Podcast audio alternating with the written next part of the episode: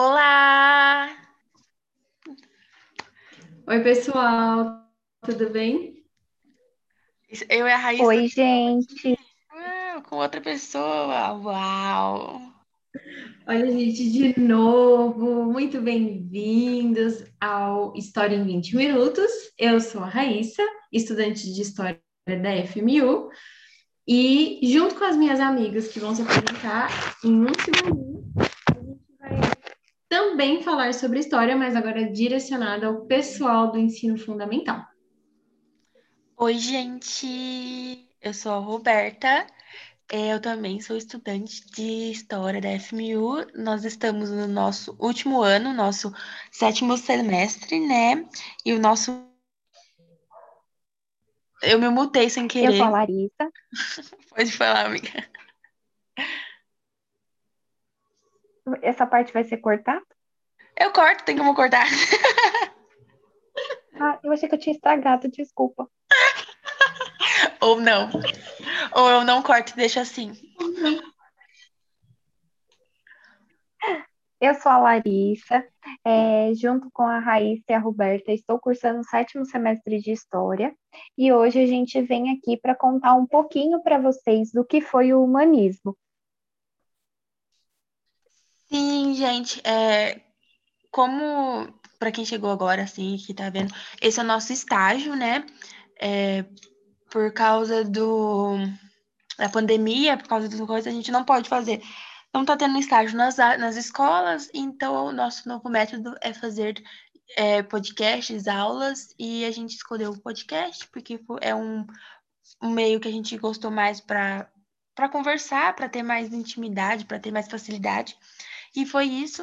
É, a gente vai ter 20 podcasts falando sobre modernidade, tem- temas envolvendo isso, mas para direcionado para, para as crianças da, da sétimo, do sétimo ano, né? A sexta série de antigamente. É isso. Sétimo ano, sexta série. É, crianças não, né? Adolescentes. Ah, é Ah, verdade, isso é verdade, perdão. não pode esquecer. Perdão a todos. Vocês não Ah, são mais crianças. adolescente. Eles já usam. A gente que tá ficando velha mesmo. É verdade. Eles já usam caneta, né, gente? Porque quando você tá na sétima série, sexto ano, você já usa caneta. Nossa. Eu. É, Exatamente. Aí a gente vai para a faculdade para quê? Para escrever de lápis. Ah, Eu, Exatamente, gente. Vocês vão ver que tem uma tem um retrocesso nesse processo. verdade, a gente, gente. sai da escola escrevendo com canetas super coloridas, um caderno lindo, maravilhoso, e chega no final do curso na universidade, a gente está ali pedindo socorro com uma caneta azul e lápis. E é isso. e não vai ter borracha. É, Não afinal de borracha. contas, esse Apontador? período do. É, Também não. esse, esse processo do ensino fundamental 2 é um processo de transição, né, entre o ensino fundamental 1, da vida de criança para a vida do, de, de adolescentes, né, assim como o humanismo também foi um movimento de transição. É um Uau. movimento de transição entre a Idade Média e entre o Renascimento. Ele é um movimento que está ali no meio, a porta de entrada do Renascimento. É, foi praticamente a transição entre é, o feudalismo e para o mercantilismo. Um momento onde houve grande ascensão da burguesia. Exatamente. Então a gente precisa lembrar que lá no feudalismo eles não conheciam eh, essa estrutura. A, a Lari estava falando sobre o mercado, né?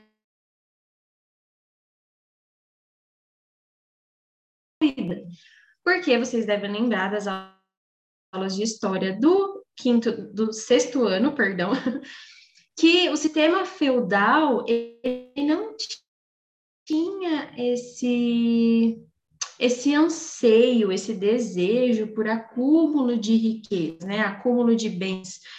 E no humanismo, a gente já vê uma boa mudança com relação a isso. Como a Lari falou, esse período de transição ele é marcado por muitas e muitas mudanças, mas a gente também vai perceber que mesmo nas mudanças que aconteceram do humanismo, existem muitas permanências do período anterior. é um movimento é, que foi bem restrito a um local, né? Então ele surgiu em Florença, na Itália. Era um lugar de, de muitos burgos, né? Então daí vem a, a ascensão da burguesia. A burguesia era essa população que estavam concentrada nesses burgos e viviam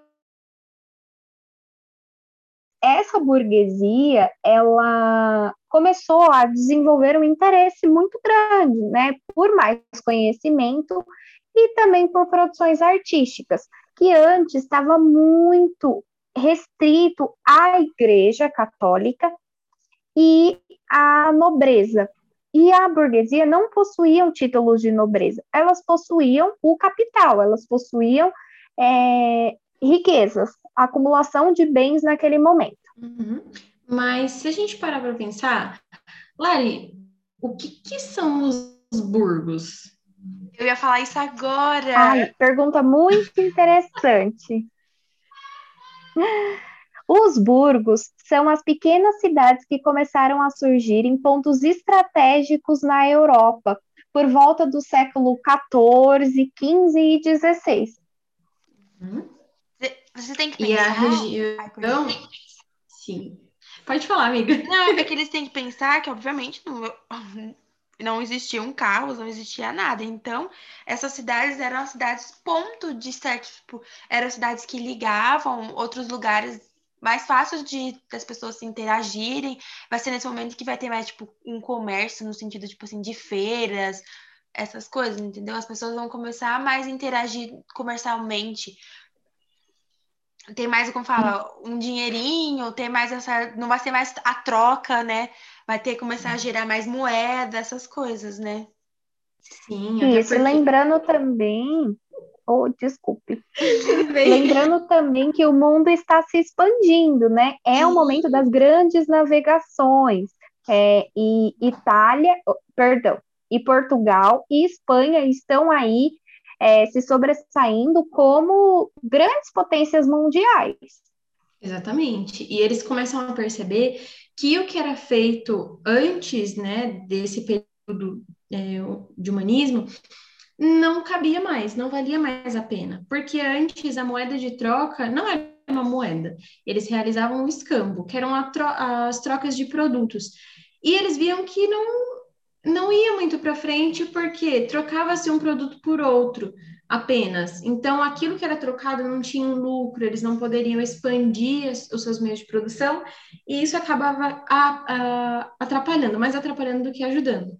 Só fechando é, sobre a questão da burguesia, a gente precisa lembrar que a localização deles, estratégica ali, as portas, né, a, as portas não, perdão, ali nos muros das cidades, né, eles ficavam ali para que pudessem comercializar os seus produtos, mas caso acontecesse alguma invasão, alguma guerra, alguma briga, alguma coisa, eles poderiam se esconder dentro, né, dos muros, dos portões ali da cidade.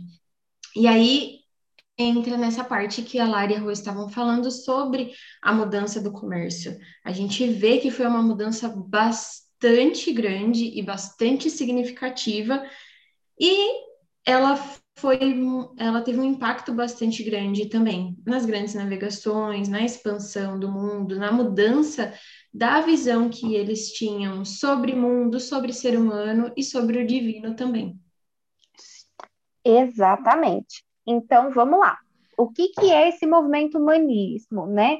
É um movimento artístico e filosófico, né? É, a, uma das características mais marcantes dele e que vai dar nome a esse movimento é a mudança na concepção do mundo, que antes era teocentrista, que era Deus no centro do universo e mudou para o antropocentrismo, que é o homem como centro do universo, né? Então, o homem passa a ter evidência agora neste momento. Com essa evidência, é, existe uma enorme valorização do ser humano, dos sentimentos e emoções, né? Com isso também há uma grande valorização de debates e opiniões divergentes. Então, era é, muito bem-vindo à sociedade naquele momento as opiniões que acabavam se opondo em algum momento. A gente precisa lembrar que na Idade Média o centro do universo era Deus, né? A, a gente sabe que durante a Idade Média, é, quem era uma estrutura de poder tão grande, né, e com uma importância tão significativa na sociedade, além da coroa, é, do, dos, dos, dos senhores feudais e, e do, de, de alguns reis que, que existiam, você também tinha o, a, a igreja ali como, uhum. como um ponto muito importante é, de, de, de, poder, de controle social, controle de conhecimento. Sim, essa coisa de pensar o que, pode, que, que é. É uma palavra, uma palavra difícil, né? Antropocentrismo, essas coisas. É, ou teocentrismo. Mas é pensar assim, na Idade Média, Deus, para eles, Deus era a razão das coisas. Ai, tal coisa não choveu hoje. Ai, porque Deus tá bravo com a gente, ou Deus tá castigando. As coisas que aconteciam na, na vida, no cotidiano deles, eram colocadas em, em culpa, eram colocadas assim por causa de algum acontecimento. Eles baseavam tudo nisso. E com a, com esse, a modernidade e o humanismo, as pessoas começaram a conhecer mais. Ah, não, não choveu hoje, ah, porque a gente está em tal momento sei lá, da Lua, por exemplo. Não que eles não tivessem isso, mas até o momento da, da estação, ah, ou aconteceu tal coisa. As coisas vão ter mais o quê? Um ar mais científico, vai ter mais explicações, tirando só a religião ou as crenças. Exatamente. Como a Roberta falou, né, é, outra característica é o afastamento dos dogmas religiosos, né? É, mas, de certa forma, não foi um rompimento total com isso, até porque quem promovia esses debates, né, é, de colocar os dogmas religiosos é, em uma posição mais espiritual, para abrir espaço para a ciência, essas pessoas também eram cristãs e também eram católicas. Uhum. Na verdade, eles não queriam, não tinham real interesse de romper com a religião em si mas eles queriam romper com a ideia de que tudo seria respondido pela frase de porque Deus quis assim. Até porque é o momento também que a ciência ela começa a se expandir, os estudos acerca do corpo, das emoções, de como as pessoas respondem, o comportamento, ele começa a ser é, reavaliado, ele começa a ganhar novamente um peso, uma importância grandiosa nesse período. Então a gente vê, por exemplo, nas pinturas, a gente vê nos artigos, artigos científicos, a gente vê que tem essa mudança. Eles não abandonam a fé, mas eles também começam a levar em consideração tudo que é visto aqui, os padrões, a física, a química, a astronomia. Então, eles percebem que a ciência também é um meio de responder muitas questões que antes a igreja respondia com porque Deus quis assim, sem trazer um debate, sem trazer uma discussão e também sem trazer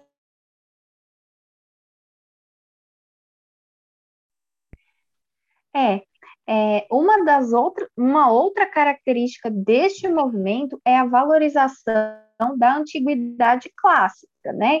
Então, eles vão resgatar os filósofos gregos e romanos e eles trazem à tona é, as suas obras, as suas ideias, os seus questionamentos e tudo que foi publicado, né, não publicado propriamente por essas pessoas, mas tudo que foi ensinado por esses filósofos.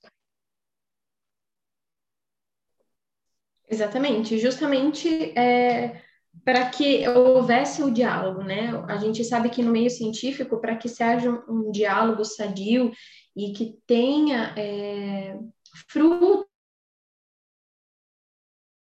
consequências do diálogo, do debate, elas sejam benéficas e abrangentes, a gente precisa de contrapontos.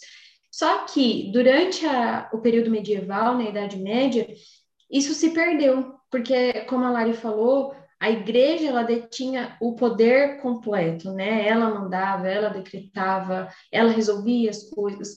E com o humanismo eles resgatam justamente isso, o observar as coisas, né? Os padrões que existiam e entendendo que os debates filosóficos, né, sociológicos, eles eram importantes para a construção da sociedade, para o desenvolvimento da sociedade também, e não apenas ficar baseado no que o, o povo na era medieval, na idade medieval, estava vivendo.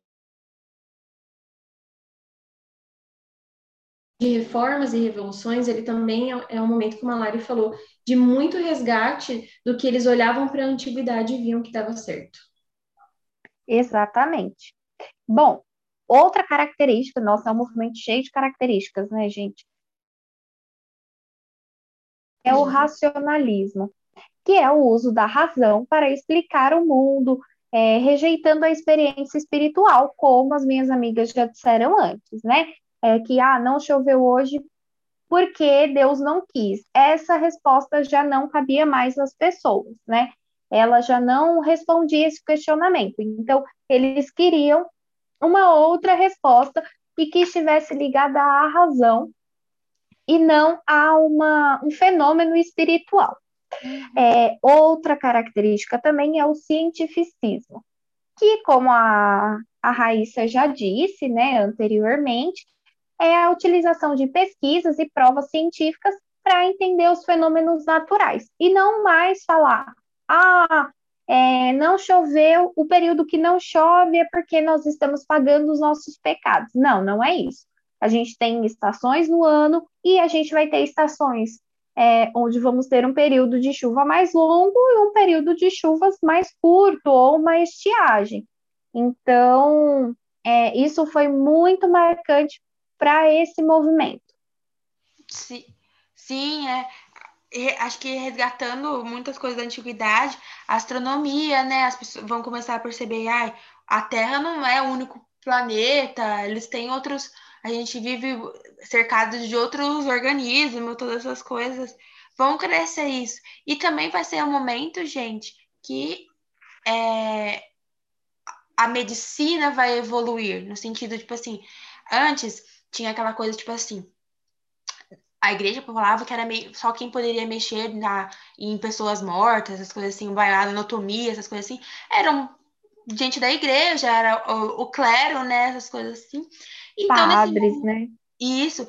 E nesse momento, as pessoas vão começar a, a perceber, a gente tem que se conhecer a, entre a gente, é, tem que saber como que aquela pessoa funciona, né? Como a medicina como é hoje, é, não era como era antigamente, eram pessoas só certas pessoas que poderiam ter, porque era falava que era pecado mesmo você mexer com pessoa e tal. Exatamente, e... até porque o corpo para a igreja era um templo santo, uhum. né? Então você não podia abrir aquele corpo por mais que a pessoa já estivesse morta, né, você não podia abrir o corpo porque você estaria ferindo é, e degradando né? aquele uhum. templo santo que era morada de Deus, né? É, então existia um grande tabu sobre isso e é importante dizer também que isso era feito às escondidas da igreja, porque Sim, se fosse às claras, é, você estaria sujeito à, à Inquisição da Santa Igreja, né? Então, foi um período de muitas descobertas, mas um período de muito medo também. Foi uma transição, mas uma transição feita devagar, porque às vezes a gente fala aqui e parece que foi tudo muito rápido, as pessoas dormiram Verdade. e acordaram no humanismo. E não, uhum. foi um processo e gradativo, como tudo que aconteceu ao longo da história. Sim, exatamente. Por mais que teve a quebra, né, teve a mudança, mas ela não pode ser instantânea, né? Porque toda mudança que é instantânea, ela é instável também. Então, as mudanças gradativas que foram acontecendo passaram, né, por discussões, por melhorias, por processos e mais processos para poder chegar até o ápice né, da, do humanismo. E como a Lari estava falando sobre a questão da, da igreja, a gente precisa lembrar também que esse período é, em que as descobertas científicas estavam sendo feitas e tudo mais, a igreja começou a perder poder. A igreja, quando a gente fala, é a igreja católica, né? Então ela começa a perder poder. E a partir desse momento, é, ela faz de tudo para que o seu poder seja restabelecido totalmente.